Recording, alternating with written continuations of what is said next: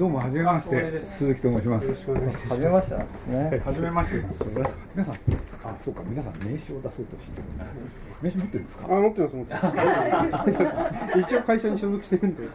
僕映画監督ってみんな持ってないと思ってた。鈴木敏夫のジブリ汗まみれ。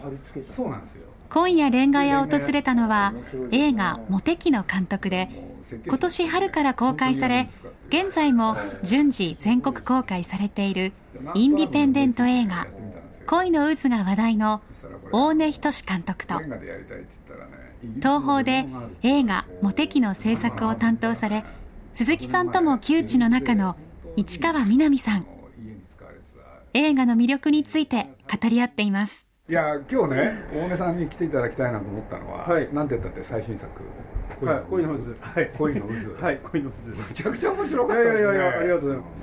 いや嬉しいんですけどもともとあれを作った経緯はその去年の秋頃に自主映画を作らないかっていう誘いがあってそれはワークショップだったんですでまあ役者の卵とか無名の役者たちがお金を払って参加して、えー、と演技のレッスンをつけてでそれを一本の映画として作ってで面白い試みですそうなんですよ。で映画館で公開するっていう。で最初はまあ3 4 0分の短編でいいって言われたんですけど僕本職は映画監督じゃなくてテレビのはい。ドラマのディレクターなので、まあ、深夜で30分ぐらいのものはもう腐るほどやってきたので、まあ、映画と名の付くものならば長編をやりたいって。言ってで昔見たあのこういうのは演劇の戯曲が原作なんですけどもずっとあれがあ頭の中で引っかかってて。芝居であったんそうですそうです、ねあれをやりたいなと思っていてで無名な役者さんたちだしそのある種匿名性のある役者で映画を作るっていうことはあの経験上この先もないだろうなと思ってであれをちょっとやってみたんですけどね。だからもう完全に公開も10日ぐらいしかやらないって最初言われてたしだから完全にもう自分の中ではある種やり逃げのつもりで始めた仕事だったんで、まさかこんなにいろんな人に届くとは、びっくりしてます本当に。あれですよね、モテキが今の若者たちをあの見事に切り取った、はい。見事に描いたって言われてましたけど、はい。モテキが表側とすれば、はい。裏側というか、は今の若い人にはこんな実態なのかと。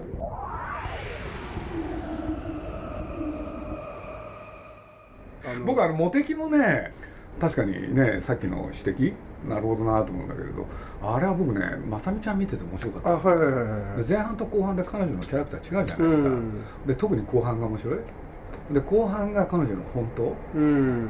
ていう気がしてて、うん。これで本人にもそう言ったんだけどさ、あれ面白かったもんね。あれは大根さんは監督やりながら、うん。カメラも1台常に回してそうですね。まさみちゃんの可愛いショットはほとんど僕が。なんで変態変態変態ですよ。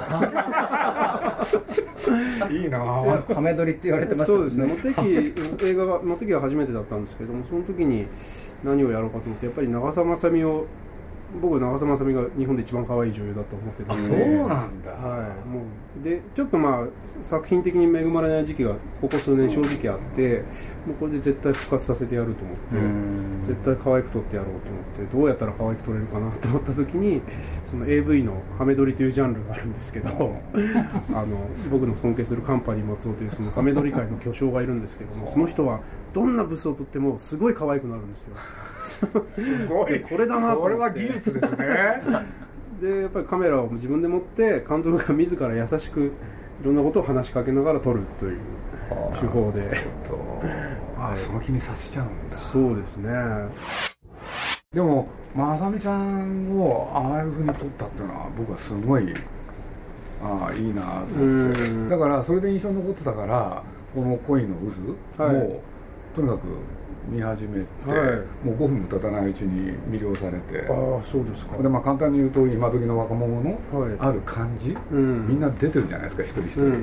これで普通映画ってね誰が誰かって役者を知ってればともかく、うん。そうでもないとねしばらく経たないと分かんない、うん。ところが最初の数分でうん。誰がどういう人かって全部分かるんですよ、うん。それはなんでかっつったら一人一人のある感じが出てるその芝居うん。をみんながやるからですよね、うん。あらすごいよかった、うん。でなんてだってテーマの方もねこんだけコミュニケーションが発達した時代に、うん。あれヘヘアコンっていうんですか、まあそうですね部屋コンパでみんなが集まって、はい。それで苦労してコミュニケーションしてる、はい。このなんとも大いなる皮肉。でそれがすごくねこれ今時の映画なんですよ、うん。まさにそうですね。うん、ほんでこの映画を撮った大根さん次何撮るんだろうってもうすぐ期待したし、最初始まる時はあまりに生々しすぎてこうしかも登場人物を映画って普通お客さんに見やすいように描くの。で、はい。もうむき出しのままそうそうそう嫌なとこは嫌に撮ってるからうん。すごく入りにくいんですけど一旦入り込むとあとはまあその人物たちが好きになるわけじゃないんですけどね最後。うん気になっちゃう。気になっちゃうんですよだからいねわゆる感情移入型じゃないよね。じゃないんですよね、うん。だから本来映画って僕はね映画って両方あると思うんですよ。感情移入型とそうじゃない映画これで僕どっちかっていうと感情移入型じゃない方好きなんですうよ、ん。要するに例えば寅さんだってそうですよね、うんうんうん要するに寅さんに感情移入してみんな見てるわけじゃない、うん。世の中にはこんな変なやつがいるってことで見てるわけで、うんそれと同じですもんね、うん。まあそういうまあそうですね。こういうのがだから最初観察型だったんですよね。ね。で途中から多分多分あの世代の男の子とか女の子でひょっとしたら僕らの世代とかもっと上の人たちも恋愛って多分すごく普遍的なことでああいったなんか別れ際とか付き合い始めの思い出したくもない恥ずかしいこととかって必ずなんか思い当たる節があるはずで。思い当たる節の連続ですよね。それによって成立するんだけれど映画ってね思い当たる節があるって落語もそうでしょ？ああはいはいはい僕ね思い当たる節があるっていう芝居は好きなんですよ、うん。うん。だからガンってきちゃったんですよ。うん。だって僕らアニメーションだけれどアニメーションで実は高畑勲っていう人はね、うん。それをやろうとしてるんですようね、ん。だからまあ例えば僕らで言うとね「思い出ポロポロ」っていうのがあるんですけどね、はいはいそうそれで主人公の妙子っていうのがお姉ちゃんと電話でしゃべるうんっていうのは延々続くわけですよ、そうするとねアニメーションで電話のシーン、うん。しかもどうでもいいこと延々しゃべるっていう、うん。そう何やってるかっていうとねね要するに一人住まいのある女の子が誰かと電話でしゃべるときその人は一体何してるんだろう、うん。ここに焦点当ててるんですよね、で結構なかなか難しいんだけれど多分あ僕らうまくいくんだとしたら思い当たる節があるだろうなんですよ、うん。うん。でそういうこと言ったら満載じゃない 恋の渦は。そうですね。いや僕はうちの息子とかね娘とかね、うん。その友達とかみんな思い出しちゃったし。ということで言えば今現代で何にぶつかってるか、うん。ということがうん。やっぱり垣間見える映画だったから、うん。ああなるいやだけどやっぱり今の人はこうだよみたいなことって面白いじゃん、ん。僕はやっぱり好きなんですよ。僕落語でもね僕は小三治っていう人が大好きだけど、うん。あの人がおばあちゃんやると本当におばあちゃん、うん。それ見てるのがね楽しくしょうがないんですよね、うん。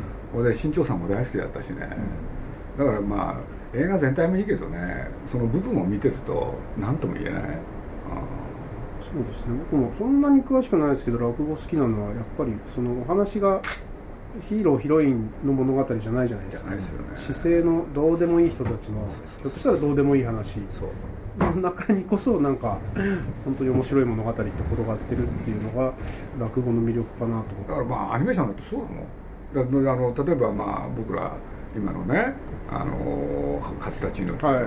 この今もう上映中なんですけれどね、あのラストの方でねご覧になったかどうか、はい見ました。はいあの妹がねやってきて黒川家、うんこれで次郎が来るっていう時ドア開けて閉める、うん。すごいうまくいったんですよ、うん。そうすると僕なんかねそういうところで感動なんですよね、うん。これで宮崎駿にねこのドアの開き方いいっすねって言ったらここいいでしょっつって。ね、うん。こういう話してるんですよ、うん。だからほとんどの人はそんなところ、うん。どうでも関係ないでしょ、うん。でも見ちゃうんですよね、うん。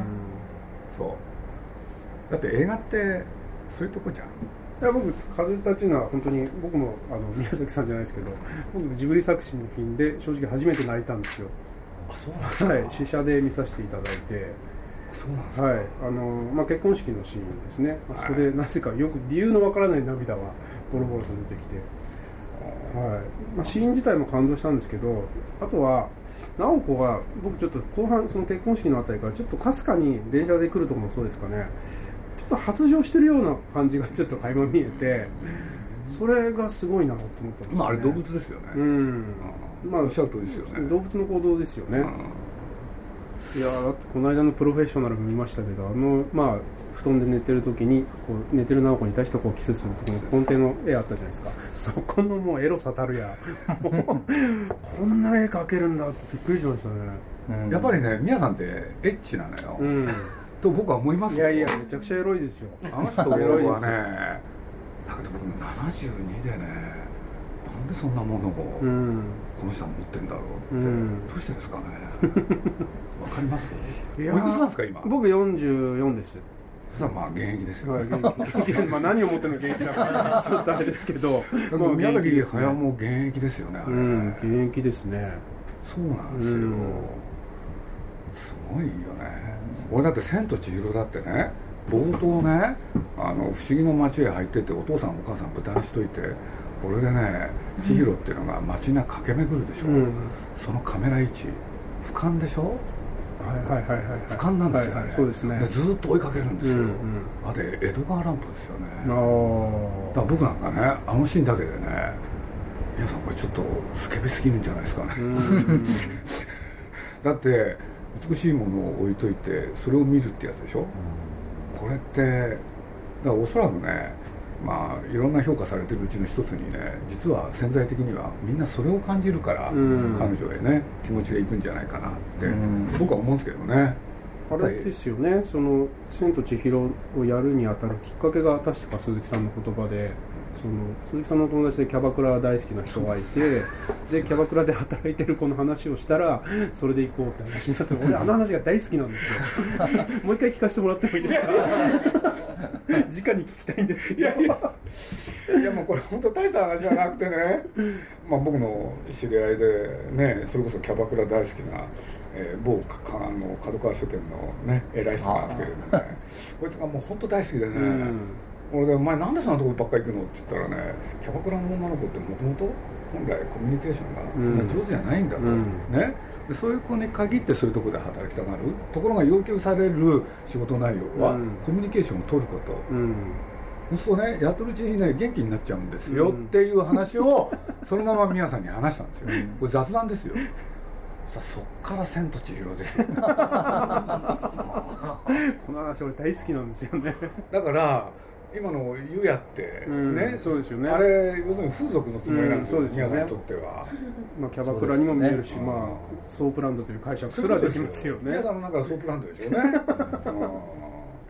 なかなかそういうところへね恥ずかしくて行けない人だから、想像でねでも神様を接待するっていうのはね言い方品がいいけれど何やってるかってそういうことですもんね、うん。うん。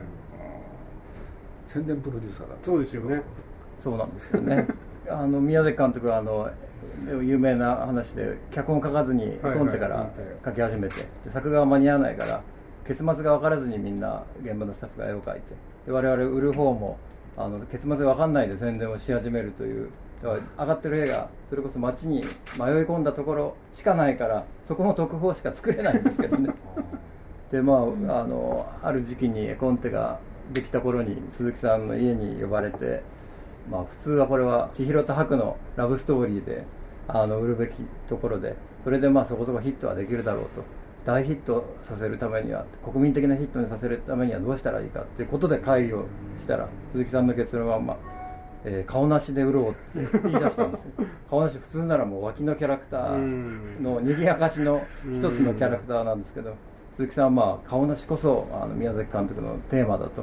なぜなら絵コンテに出てくる、まあ、あの秒数がうん。顔なしが一番多いんだよ、うん。でここからは顔なしで売ろうで 映画っていうのはストーリーで売っちゃいけないんだ。哲学を売るんだ、うん。顔なしにこそ「千と千尋の物語」に哲学が含まれてるんだってことでそこから顔なしに売りに切り替えてまあ僕はどうなのかなと思って言われるままにやってましたけどそしたらまああの通りのヒットになったんで。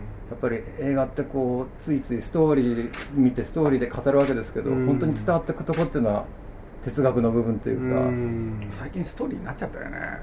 まあ、僕らもストーリーで作ってストーリーを売るようにしてだけどかぐや姫なんかどうすんだよ、全く同じ話なんだよ。だからストーリーじゃ売れないんだもん、うん。高田勲っていう人がね何しろかぐや姫っていうのをまあ今作ってて、うん。ストーリー変えるつもりないんですよね、うんでも彼に言わせるとこれ高橋さんですけどね。要するにちっからやってきてね俺でオーナーと沖縄が都へ連れて行こうと。俺で5人の貴公子が現れる。ほんで最後は帝まで出てきて、うん。それを袖にしてそれで帰るっていう、うん。出来事だけ書いてあるんですよ、そしたらその時々姫がどう思ったのか。うん。何をどう思ったのか、うん。これを変えていくとね映画になりますよねって、うん。そういう映画なんですよ。おー。これで僕なんか当初かぐや姫でしょ、うん。30分ぐらいかなと思ってたら、うんそうですよね。それこそ。ところが最初に帰ってきたシナリオが3時間半待って。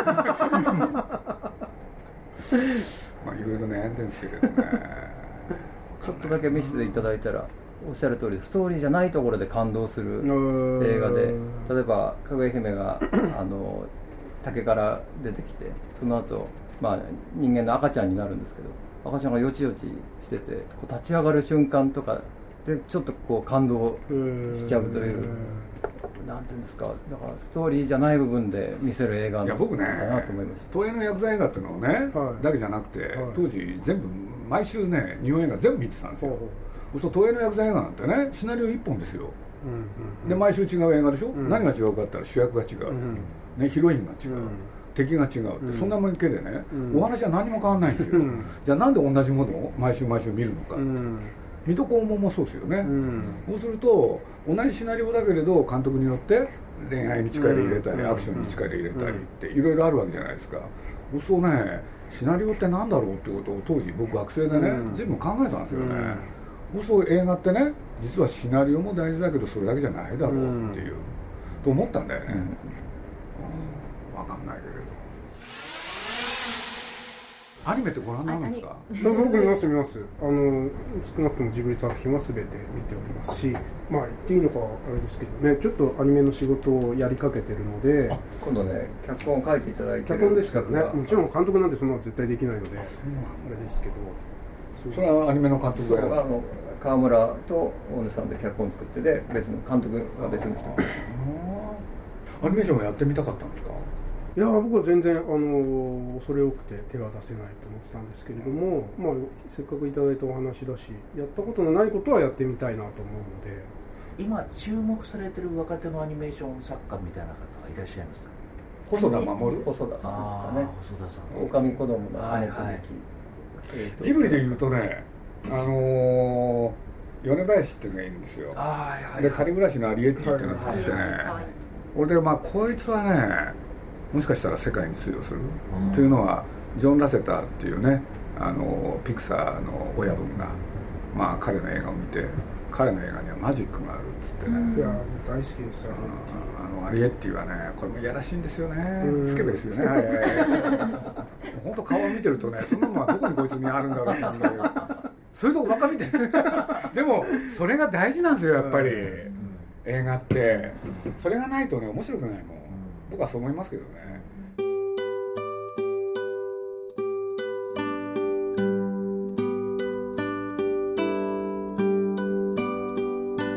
これからどうなってくるんですかね日本の映画は。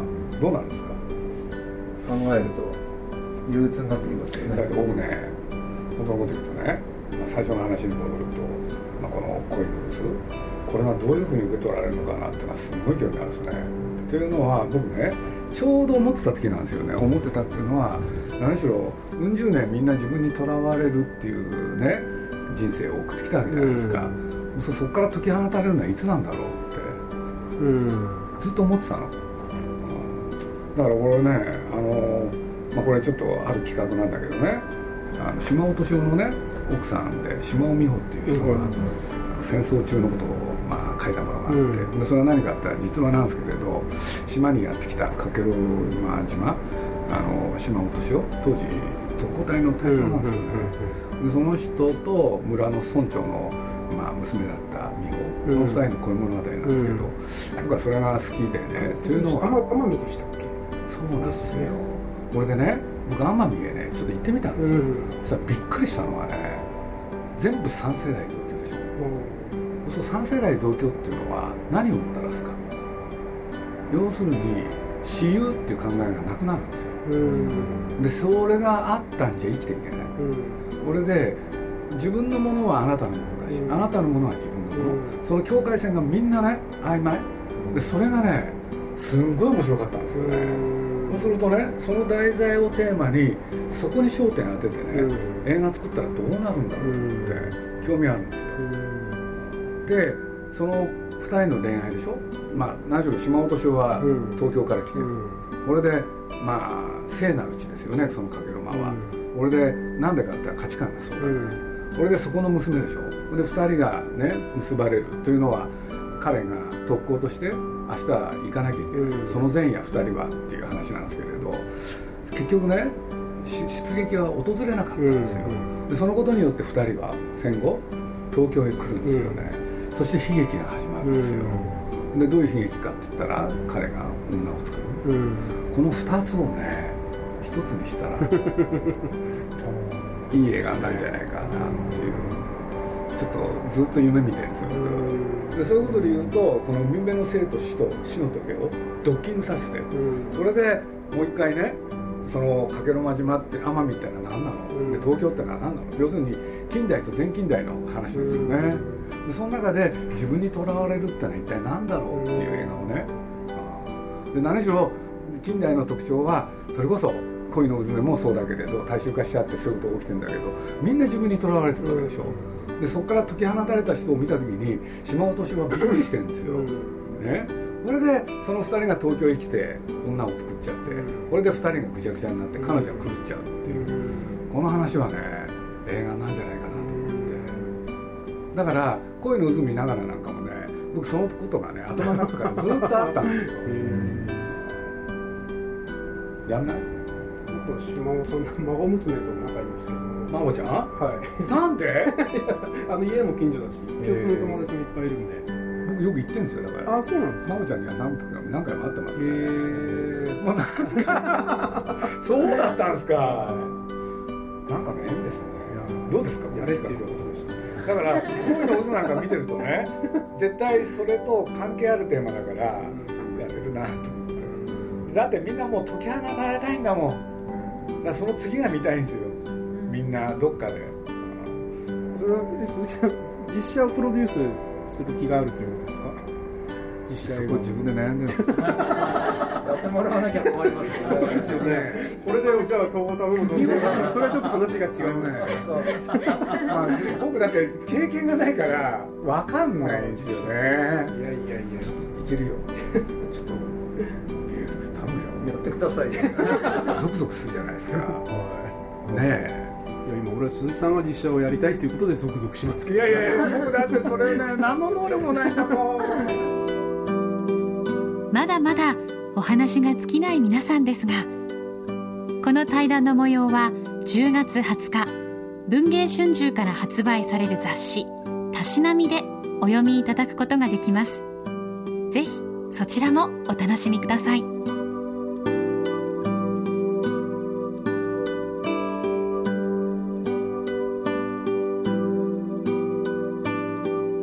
鈴木敏夫のジブリ汗まみれ。